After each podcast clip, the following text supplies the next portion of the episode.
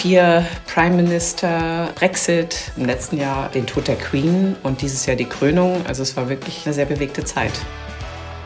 Wir haben ja sehr enge, like-minded Positionen und ähm, stimmen uns ohnehin sehr eng ab. Familie und Beruf ist nicht immer das gleiche wie Familie und Karriere. Die Reisebotschaft. Ferngespräche um den Globus. Herzlich willkommen, hier wird es Very British. Heute in der Reisebotschaft die stellvertretende Leiterin der Abteilung für Wirtschaft und globale Fragen an der Deutschen Botschaft in Großbritannien. Guten Tag, Mariko Higuchi. Hallo, freut mich sehr und danke, dass ich heute bei dieser tollen Podcast-Serie mitmachen darf. Ja, ich freue mich auch und bin schon ganz gespannt, was wir über London erfahren werden. Seit wann sind Sie denn in London? Ich bin seit 2019 hier seit Juli 2019. Waren dann aber nicht sofort an der deutschen Botschaft, sondern ich habe etwas Neues gelernt in unserem Vorgespräch. Genau, ich war ähm, 2019 eine deutsche Austauschbeamtin im britischen Foreign and Commonwealth Office. Inzwischen ist es das Brit äh, the Foreign and äh, Commonwealth and Development Office. Ähm, das ist sozusagen das britische Außenministerium und wir haben ähm, Austausch mit dem britischen Foreign Service in dem jedes Jahr deutsche ähm, Diplomatinnen und Diplomaten die Gelegenheit bekommen, mit ihren britischen Counterparts zusammenzuarbeiten.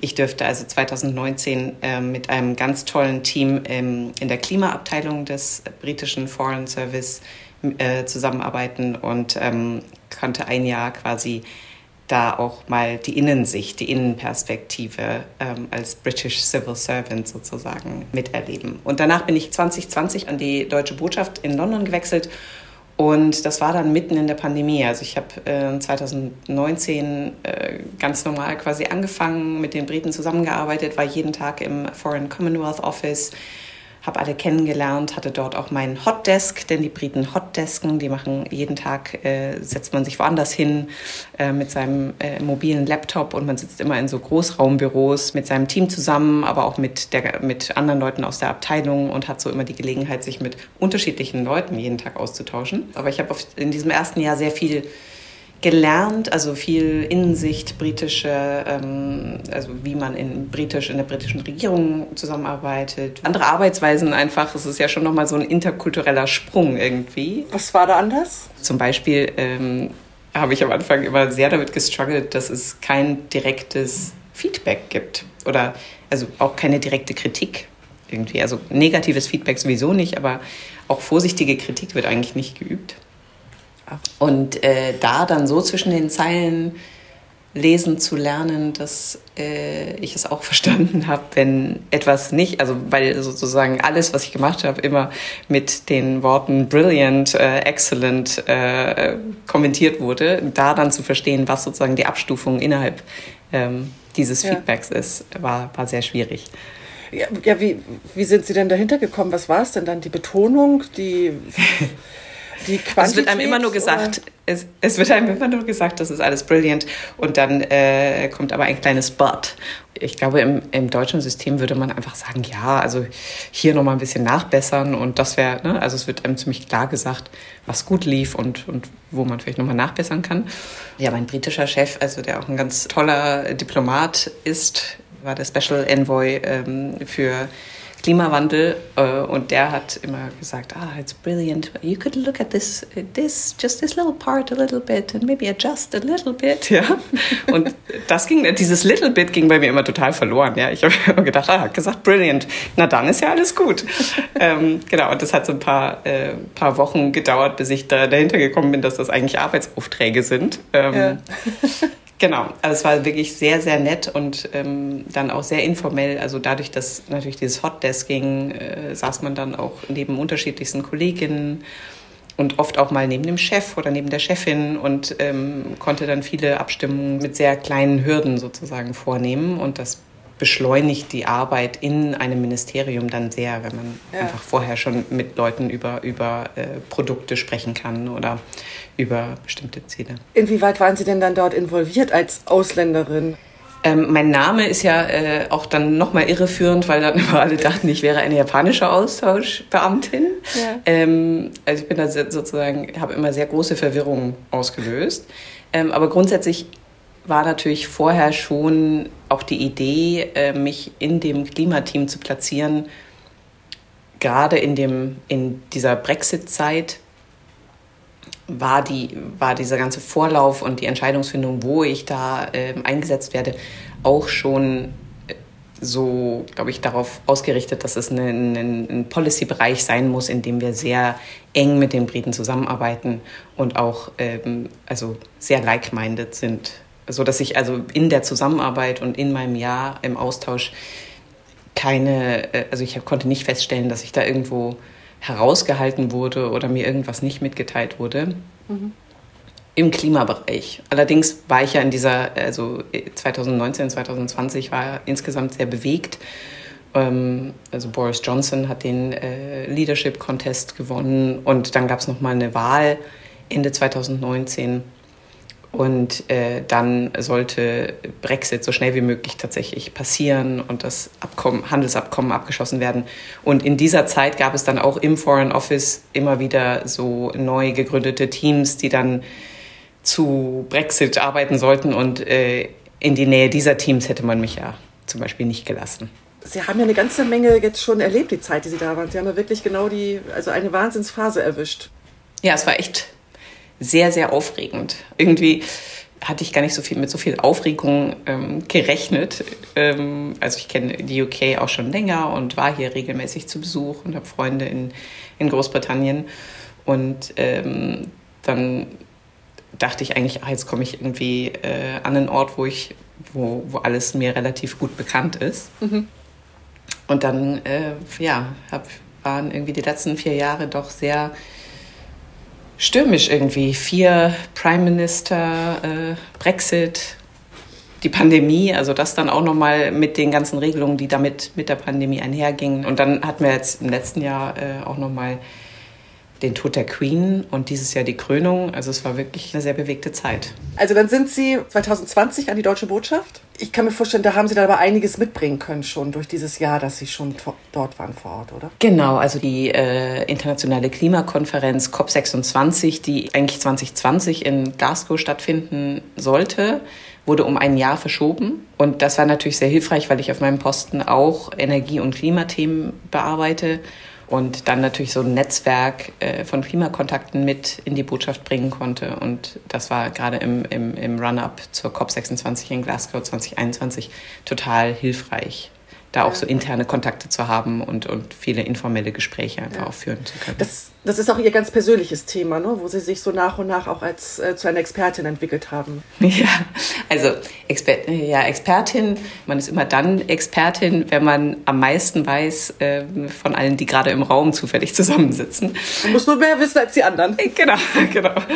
Ähm, ja, es ist auf jeden Fall, es ist auf jeden Fall ein Herzensthema, ähm, eines, was ich sehr, sehr wichtig finde und ich bin natürlich in dem Sinne auch sehr froh, dass die Klimadiplomatie äh, in Deutschland jetzt äh, mit unserer jetzigen Regierung ans Auswärtige Amt gewandert ist, also die Zuständigkeit jetzt auch im Auswärtigen Amt liegt und äh, damit ein äh, Thema, was für internationale Kooperation, ich, für die nächsten Dekaden sehr, sehr, sehr wichtig für uns, also für alle sein wird. Aber ich bin sehr froh, dass wir uns dafür einsetzen können. Da wird der Brexit jetzt ja wahrscheinlich auch ein bisschen ähm, das komplizierter machen, als es vorher war, oder? Wenn man da mit Großbritannien zusammenarbeitet. Ich weiß nicht, was, was tut man? man? Forscht man, entwickelt man, produziert man? Was. Also ich, äh, ich glaube, da gibt es auch den Unterschied zwischen natürlich der ähm, internationalen Klimadiplomatie, wo es auch darum geht, irgendwie gemeinsam ähm, für diesen groß, in dem großen multilateralen Kontext eben ähm, gemeinsam vorzugehen und da ähm, hat der Brexit jetzt nicht so starke Auswirkungen. Wir haben ja äh, schon da sehr enge like-minded Positionen und ähm, stimmen uns ohnehin sehr eng ab.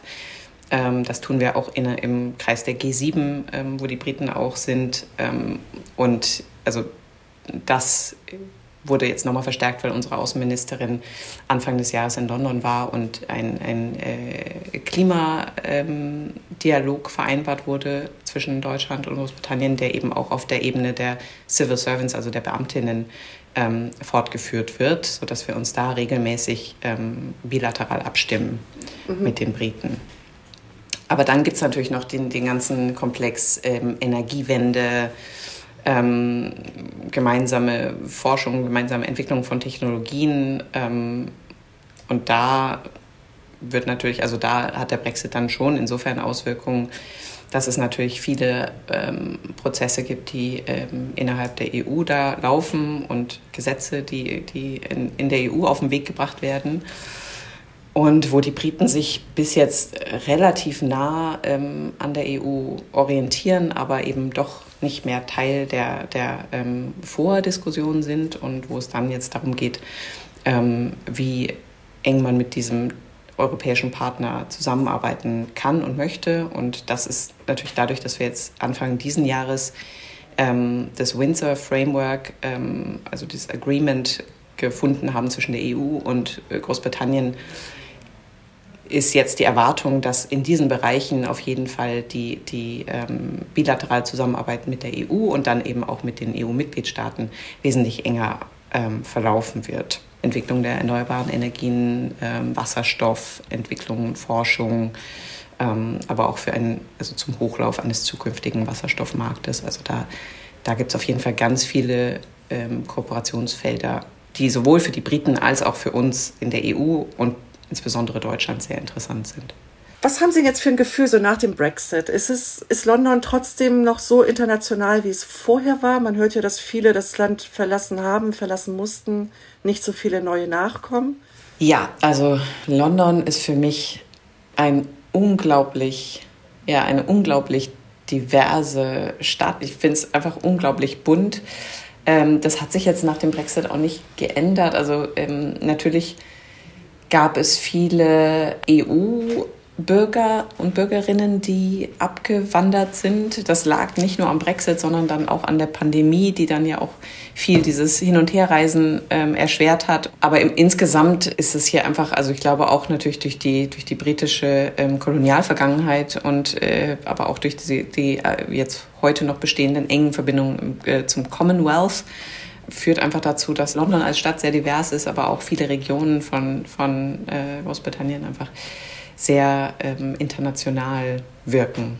Das ist jetzt äh, klingt irgendwie banal, aber es führt natürlich irgendwie dazu, dass ähm, hier unglaublich tolle ähm, äh, Regionalküchen der Welt äh, in Restaurants zu finden sind. Ja, man kriegt irgendwie fast alles exotische Essen der ganzen Welt ähm, innerhalb Londons angeboten. Auch in guter Qualität? Ja, ja, eigentlich schon. Also man kann es, man natürlich äh, gibt es manchmal so ein bisschen den Griff daneben, aber sehr selten eigentlich. Also man kann eigentlich immer drauf, äh, sich darauf verlassen, wenn man irgendwie äh, sagt, ah, ich möchte heute unbedingt mal Sichuan-Küche essen und dann geht man in irgendein mhm. Sichuan-Restaurant und es ist meistens ziemlich lecker das ist auch was, was ich an London sehr vermissen werde. Also so ein bisschen diese ähm, die Experimentierfreude, was Essen angeht, auch die Lust der, äh, das sind ja nicht nur die Londoner, sondern natürlich auch die Touristen aus aller Welt, die hier ankommen. Aber ähm, man merkt schon, dass es einfach ein großes Publikum dafür gibt. Sie haben vorhin selbst gesagt, Sie sind halb Japanerin. Mhm.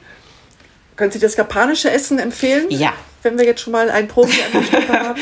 absolut, absolut. Ich bin in Deutschland aufgewachsen und ähm, habe die japanische Küche vor allem über meinen Vater kennengelernt, der ist Japaner und ähm, hat dann eben auch in Bamberg, wo ich aufgewachsen bin, ähm, immer japanisch für uns gekocht, weil mein Vater war auch Hausmann, meine Mutter ist arbeiten gegangen. Mein Vater hat äh, für uns gekocht und wir, wir hatten das große Glück, dass mein Vater vorher zu Studentenzeiten in Japan ähm, in verschiedenen Restaurants gearbeitet hat und deswegen ähm, auch sehr gut kocht. Sehr cool. er, hatte, er hatte in den 80ern auf jeden Fall ähm, in Bayern manchmal Probleme, an die Zutaten zu kommen. Und dann bekamen wir immer so große Pakete aus Japan. Ich weiß gar nicht, ob das mit jetzt aus der heutigen eher professionell angehauchten Sicht äh, würde ich mich sofort fragen, ob es da nicht irgendwelche Leben, Lebensmittelrichtlinien gibt, äh, die wir da ähm, quasi unterwandert haben. Aber Bestimmt, aber es ist verjährt. äh, wir kamen, genau, Gott sei Dank. Ähm, wir bekamen dann immer so große Kisten voller japanischer Kartoffeln und bestimmte Gemüsesorten. Oder es gibt so ganz lange Udon-Nudeln, ähm, die äh, immer zu Silvester gegessen werden, die halt ein Symbol fürs lange Leben sind. Und die aus seiner Heimatprovinz kommen. Und äh, die wurden uns dann auch mal kistenweise zugeschickt. Da hatte ich auf jeden Fall sehr großes Glück. Und äh, da kann London ja nur bedingt mithalten natürlich, weil äh, die japanische Küche für mich immer sehr emotional ist. Also wenn mein Papa nach London kommt und für mich kocht, dann schmeckt das immer noch besser als im Restaurant hier. Aber ähm, ja, also äh, ist natürlich irgendwie die ganze Bandbreite vorhanden und ich ähm, liebe vor allem, es gibt hier so Nudelsuppenrestaurants, ähm, die sich nur auf bestimmte japanische Nudelsuppen spezialisieren und das ist fantastisch.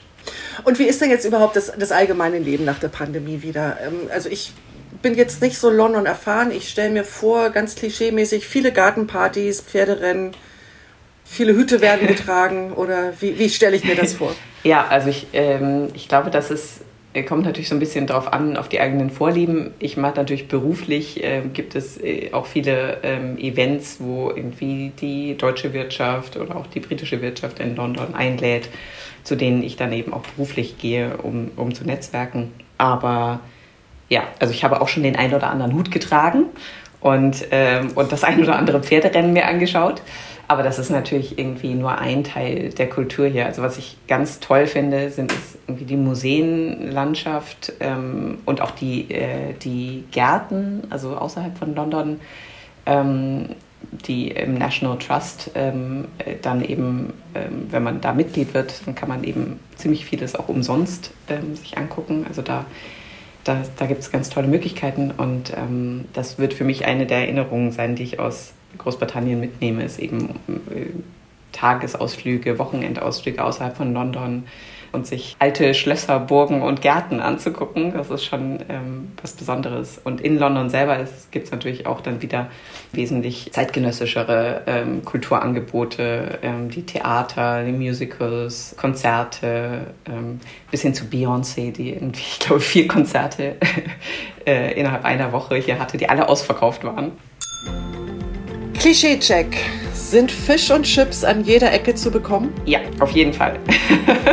In unterschiedlicher Qualität. Haben Sie ein lokales Lieblingsessen außer Fisch und Chips? Wir gehen sehr gerne als Familie zum Sunday Roast. Das ist so ein bisschen so die Familien-Pub-Tradition hier, dass man mit der ganzen Familie zum Pub geht und dann Sunday Roast isst. Das kann dann, ähm, das kann dann Fleisch sein, aber es gibt inzwischen auch sehr leckere vegetarische Alternativen.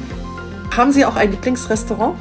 Ein Fusion-Restaurant, was lateinamerikanische und japanische Küche zusammenbringt. Koji heißt es.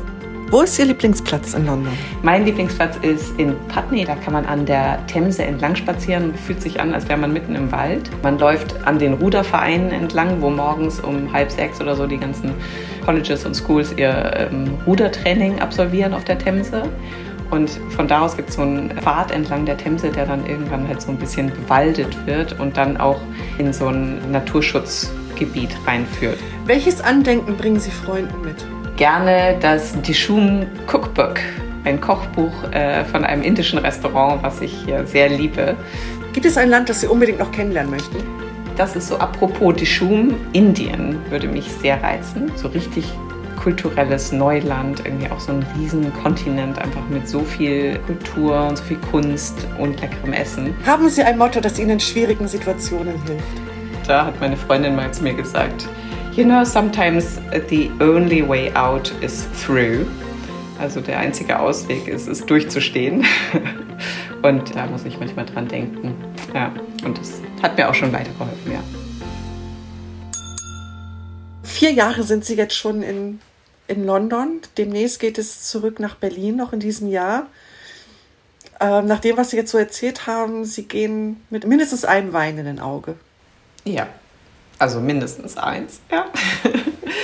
Also wir haben es hier sehr genossen, was auch daran liegt, dass wir natürlich, ähm, wir haben viele Freunde in den UK und ähm, es war sozusagen nicht so ganz ein Auslandsposten für uns, sondern eigentlich teilweise fast Homecoming. Mein Mann hat Teile seiner Kindheit hier verbracht und, ähm, und deswegen ähm, war das jetzt schon sehr, ähm, hat sich einfach sehr nah angefühlt.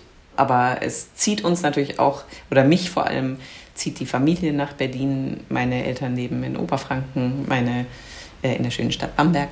Ich habe drei Schwestern und meine jüngste Schwester lebt in Berlin mit ihren Kindern und das ist natürlich irgendwie schon toll, wenn ich da, mhm. Wenn wir da zurückziehen, dann haben wir gleich den Familieneinschluss.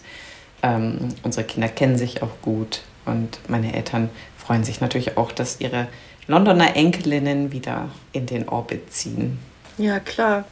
Wie organisiert man denn so einen Umzug? Wird Ihnen da geholfen? Also ich glaube, Sie haben Sie dafür extra Urlaub. Wie, wie funktioniert so ein Umzug? Wie bereitet man sich da vor? Das ist jetzt ja nicht mal eben eine Straße weiter.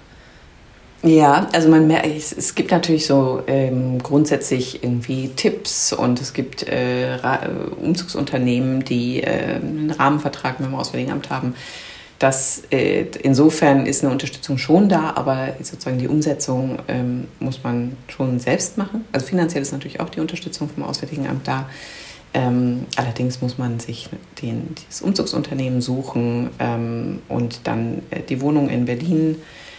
Das ist inzwischen auch nicht mehr so einfach. Ähm, suchen, ähm, Wohnungsbesichtigungen machen, Kindergarten, Schulplätze organisieren. Und äh, also ich stoße jetzt schon an meine Grenzen. Mein Mann arbeitet Vollzeit, kriegt von seiner Firma natürlich nicht irgendwie äh, Umzugstage.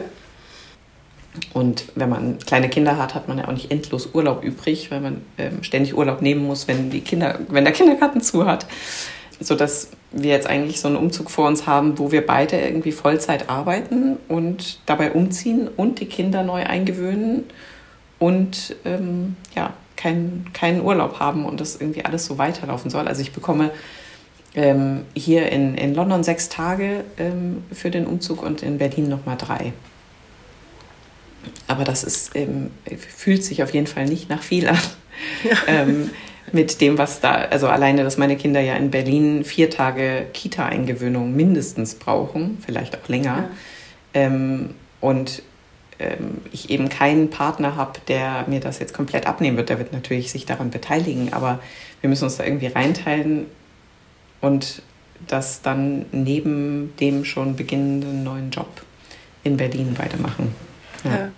ja man darf nicht vergessen, dass es, jetzt können, sie, können sich viele denken, ja gut, jeder muss mal umziehen, aber bei ihnen ist es ja auch wirklich halt eine Regelmäßigkeit und es ist immer mit Ausland verbunden, also entweder mhm. ins Ausland oder aus dem Ausland und das ist mhm. immer noch mal was ja. anderes. Ne? Also es ist, es ist insofern, also ins Ausland zu ziehen, ist wahrscheinlich einfacher, weil wir, äh, wenn wir ins Ausland ziehen, noch mehr Unterstützung bekommen ähm, von den jeweiligen Botschaften, die dann eben auch einem bei der Wohnungssuche helfen und mhm. äh, die im Zweifelsfall auch schon Empfehlungen haben für Kindergärten und Schulen und äh, das alles ist im Ausland etwas einfacher. Der Rückzug nach Berlin ist tatsächlich etwas schwieriger. Und, man ähm, nimmt ja auch im Ausland viel mehr hin, weil man es halt einfach nicht kennt und nicht weiß, genau, wie es genau. sein muss. Stimmt. Ähm, in, der, in der eigenen Heimat nervt es einen dann viel schneller. Aber das war ja mein, meine Wahl. Ja, ich wollte das machen. Ich habe mich für den Auswärtigen Dienst beworben, weil ich es ganz toll finde, diese, also die Möglichkeit zu haben, diese Abenteuer zu erleben. Mhm. Das ist ja auch ein wahnsinniges Privileg. Und ich liebe meinen Beruf. Ja, ich finde das wirklich ähm, fantastisch, so viel sehen zu können diese, ja, und, und, und, und so viel erleben zu können. Von dieser Vereinbarkeit Familie und Beruf ähm, komme ich natürlich zu der Frage, unser Arbeitgeber macht ganz viel, um das zu erleichtern, ne? flexiblere Arbeitszeiten, irgendwie Möglichkeiten, irgendwie mal ein Sabbatical zu nehmen oder in Teilzeit zu gehen oder auch neue Jobsharing-Modelle, ähm, die, äh, die Sie ja auch schon in, in anderen Interviews mit Kolleginnen ähm, kennengelernt ja, in haben. Stockholm kann ich nur empfehlen, die Folge genau. der Frau Botschafterin Beinhoff, ja. Genau, genau. Äh, also da macht unser Arbeitgeber sehr viel. Ähm, aber wir haben gerade was Gleichstellung angeht, glaube ich, gibt es nochmal so einen, ähm, ähm, einen Punkt, der vielleicht interessant ist, ist, dass Familie und Beruf ist nicht immer das gleiche wie Familie und Karriere. Also die Vereinbarkeit von Familie und Beruf ist, glaube ich, etwas, was schon viel mehr möglich ist. Aber wenn man sowohl, also und vor allem nicht nur wenn Mann, sondern wenn Frau ähm, gerne ähm, eine Familie hätte, aber auch gerne eine Karriere hätte und Verantwortung übernehmen möchte und und auch Lust darauf hat, irgendwie ähm, ähm, da voranzukommen, da hakt es dann manchmal. Und das äh, ist, da gibt es natürlich auch viele Sachen, die sich ähm, in den letzten zehn Jahren verändert haben. Aber wir haben immer noch im, äh, im Gleichstellungsindex in der Bundesregierung ähm, liegt das AA zum Beispiel immer noch ziemlich weit hinten, ähm, bei was Frauen in Führungspositionen angeht. Und Frauen in Führungspositionen sind eben, also prozentual ist das eine geringere, ähm, geringere Zahl als die Frauen, die im höheren Dienst oder im gehobenen Dienst sind, die ja theoretisch alle in Frage kämen. Ja, mhm. Und, ähm, und das äh, ist natürlich zum einen liegt das daran, sind Frauen bereit, diese Verantwortung zu übernehmen und wollen Frauen das machen? Das ist natürlich eine Frage, aber ich glaube, es ist auch so, dass die Vereinbarkeit von Familie und Beruf oder Familie und Karriere eine Voraussetzung für die Gleichstellung ist. Dass nur dann, wenn die Infrastruktur stimmt und wenn es irgendwie die Angebote gibt, dass dann ähm, wir es schaffen können, dass, dass Frauen in Führungspositionen in gleicher Anzahl sich stellen wie Männer. Weil man sich natürlich, als, also wenn ich mir das jetzt überlege, ähm, dann ist das natürlich irgendwie schon eine Entscheidung, wo ich jetzt immer sagen muss, ja, pff, wenn ich bestimmte Jobs mache, dann ähm, habe ich weniger Zeit für meine Kinder oder bin ich so flexibel und kann nicht mal ähm, zu Hause bleiben. Und das ist dann schon irgendwie oft eine Entscheidung, die man dann für das eine oder andere treffen muss und, und wo es sehr schwierig ist, beides zu kombinieren. Ich glaube auch, dass man das nicht pauschal lösen kann. Das ist auch wirklich personenbedingt, beziehungsbedingt, wie es, wie es dafür die Lösung gibt, wenn es denn welche gibt ich hoffe, dass wir da noch große, große Schritte machen in den nächsten Jahren. Ja, Im Herzen bin ich Optimistin. Berufsoptimistin sozusagen. Allgemein sind wir halt leider noch nicht so weit. Aber ich glaube, ähm, es gibt so viele tolle Frauen, die dafür sorgen, dass wir auf einem guten Weg sind. Es gibt einen, einen Frauenverein im Auswärtigen Amt, Frauen at Diplo. Und ähm, der ist auch so ein bisschen entstanden, weil wir so das Bedürfnis hatten, uns auszutauschen und gemeinsam nach Lösungen zu suchen und halt auch gemeinsame Probleme zu thematisieren und, ähm, und ein bisschen so zu verstärken, ja, also eine Lautsprecherfunktion zu haben. Und, ähm, ja. und da freue ich mich zum Beispiel auch ähm, auf Berlin, dass ähm, ich da wieder die, viel näher an dieser Gemeinschaft bin und, ähm, und äh, wohl wissend, dass da sehr, sehr viele tolle Frauen rumspringen. Also das wird, glaube ich, ein Highlight für mich. Dann wünsche ich Ihnen alles Gute und einen ganz tollen Start in Berlin. Dankeschön. Ich danke Ihnen vielmals für Ihre Zeit. Das hat mir ganz toll viel Spaß gemacht, dieses Gespräch. Das war ganz klasse. Ja, danke schön. Und ähm, ich, also ich bin äh, total froh, dass ich das Format jetzt auch mal kennengelernt habe, weil es auch einfach toll zu sehen, was andere Frauen äh, in diplomatischen Diensten machen und äh, mir anzuhören, was die interessant finden. Vielleicht hören wir uns dann mal wieder aus Berlin. Ja, super. Ciao. Abonniert die Reisebotschaft und ihr verpasst keine Folge. Wenn euch mein Podcast gefällt, lasst eine Bewertung da und über ein paar Sterne freue ich mich immer. Bis zum nächsten Mal, eure Frauke.